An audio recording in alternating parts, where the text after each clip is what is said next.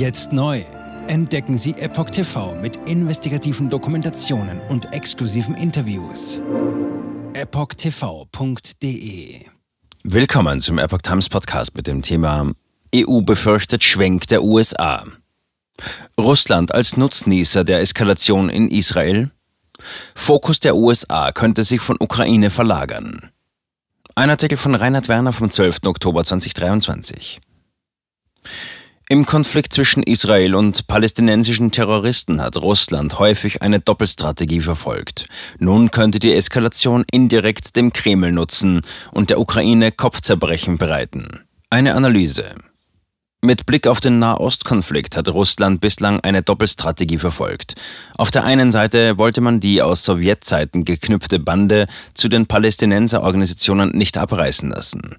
Dies hatte beispielsweise zur Folge, dass in den meisten russischen Auslandsmedien zum Teil aggressive antizionistische Propaganda gegen Israel reproduziert wurde. Auf der anderen Seite legte Präsident Wladimir Putin nicht nur größten Wert darauf, die jüdischen Gemeinden im eigenen Land zu fördern. Der Kreml war stets um ein gutes praktisches Einvernehmen mit Israel bemüht. Dies zeigte sich beispielsweise im Syrien-Konflikt, wo beide Länder einander im Vorfeld über Militäraktionen in Kenntnis setzten. Zudem stellen aus den GUS-Staaten eingewanderte Juden in Israel ein nicht unbedeutendes Wählersegment dar.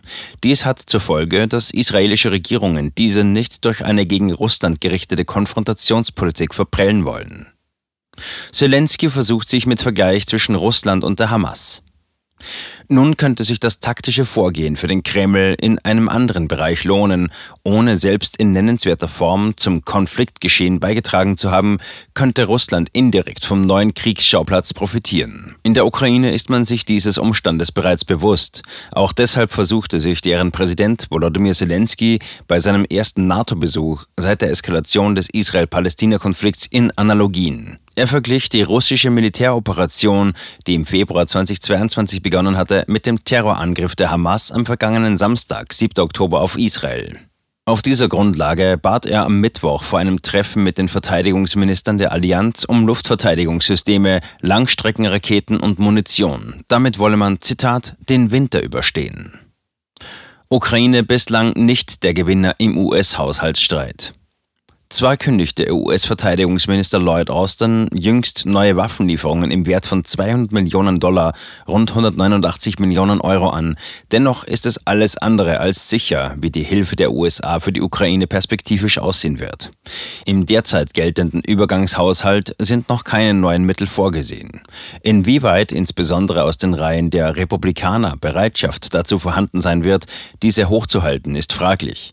Bereits jetzt betrachten manche Republikaner das Ukraine-Narrativ als ein Pendant dessen, was jenes von Palästina in der islamischen Welt ist, nämlich eine Art politisches Dogma, dessen Berechtigung nicht hinterfragt werde, obwohl es den Unterstützern selbst wenig erkennbaren Nutzen bringe.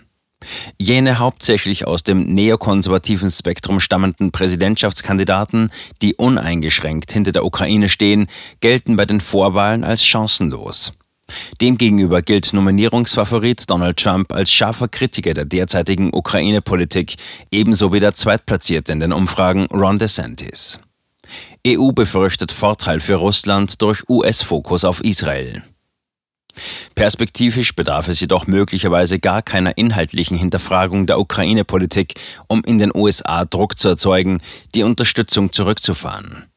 Es könnte bei einer angespannten Haushaltslage auf das Setzen von Prioritäten hinauslaufen. Jeder Dollar, der für die Aufrüstung der Ukraine ausgegeben wird, so könnte die Argumentationslinie lauten, würde bei der Unterstützung Israels fehlen. Auch deshalb erklärt ein ungenannter EU-Diplomat gegenüber Politico über den Hamas-Terror, Zitat, das war möglicherweise das beste Geburtstagsgeschenk für Putin. Der Angriff gegen Israel wird die Aufmerksamkeit teilen, vor allem angesichts des natürlichen US-Fokus auf Israel. Zitat Ende. Putin. USA haben Eskalation in Nahost durch Monopolisierung der Konfliktlösung begünstigt. Auch der Spiegel sieht Russland neben China und dem Iran als Profiteur der Krise. Immerhin strebten alle genannten eine Erosion der regelbasierten Weltordnung an. Kritiker dieser Sichtweise wenden ein, dass es der Westen selbst war, der oft genug Regeln im internationalen Konflikt missachtet habe, die er gegenüber anderen stets einfordere.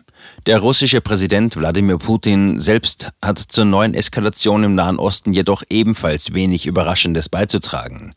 In einer Erklärung, die von diplomatischen Vertretungen der Russischen Föderation verbreitet wird, erklärt Putin einmal mehr die USA für mitverantwortlich. Diese hätten, Zitat, versucht, die Konfliktlösung zu monopolisieren, jedoch ohne das Ziel, Kompromisse zu finden, die für beide Seiten akzeptabel wären. Zitat Ende. Um eigene Vorstellungen durchzusetzen, hätten sie Druck auf beide Seiten ausgeübt. Vor allem aber hätten sie, Zitat, die grundlegenden Interessen des palästinensischen Volkes nicht berücksichtigt. Auch deshalb sei der Beschluss des UN-Sicherheitsrates zur Schaffung eines unabhängigen, souveränen palästinensischen Staates nicht umgesetzt worden. EU bemängelt Zurückhaltung russischer Friedenstruppen in Bergkarabach. Weniger diplomatisch äußerte sich der frühere russische Präsident Dmitri Medvedev. Er erklärte mit Blick auf die Amerikaner, Zitat, statt aktiv an einer palästinensisch-israelischen Verhandlungslösung mitzuarbeiten, haben diese Deppen bei uns eingegriffen und die Neonazis in der Ukraine mit umfassenden Hilfen versorgt, um zwei eng verwandte Völker gegeneinander aufzuhetzen. Zitat Ende. Unterdessen wirft man Russland in Brüssel Zurückhaltung im Konflikt um Bergkarabach vor.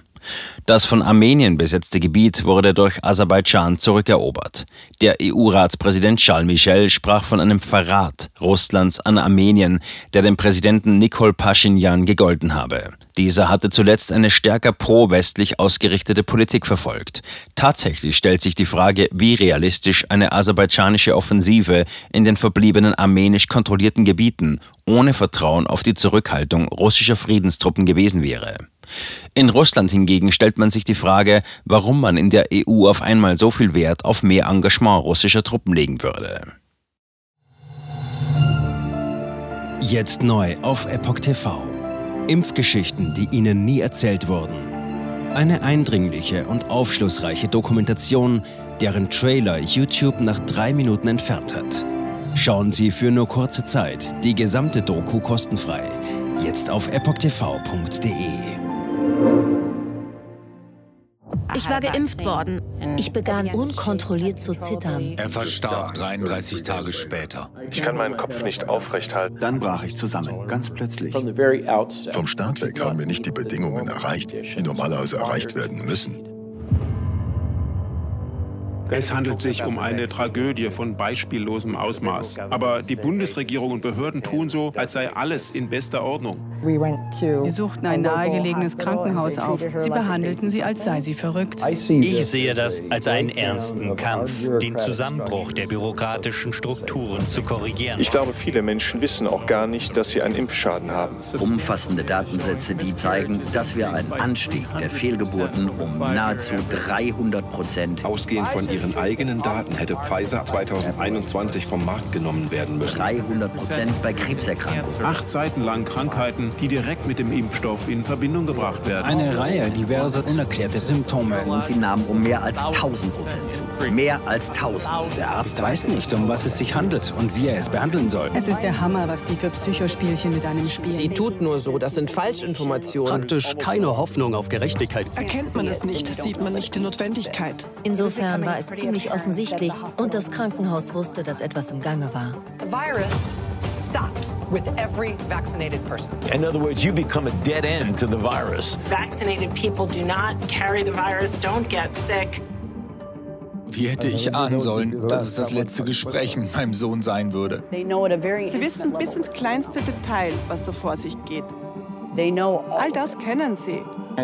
Und dennoch eilt niemand der Wahrheit zu Hilfe. Die verborgene Krise. Impfgeschichten, die Ihnen nie erzählt wurden. Eine Originaldokumentation von Epoch Times. Jetzt kostenfrei auf verborgenekrise.de ansehen. Aufgrund von Zensur ist diese bedeutende Dokumentation nicht über die sozialen Medien teilbar. Leiten Sie diesen Link an Freunde und Bekannte weiter und tragen Sie so die Botschaft dieser mutigen Menschen in die Welt.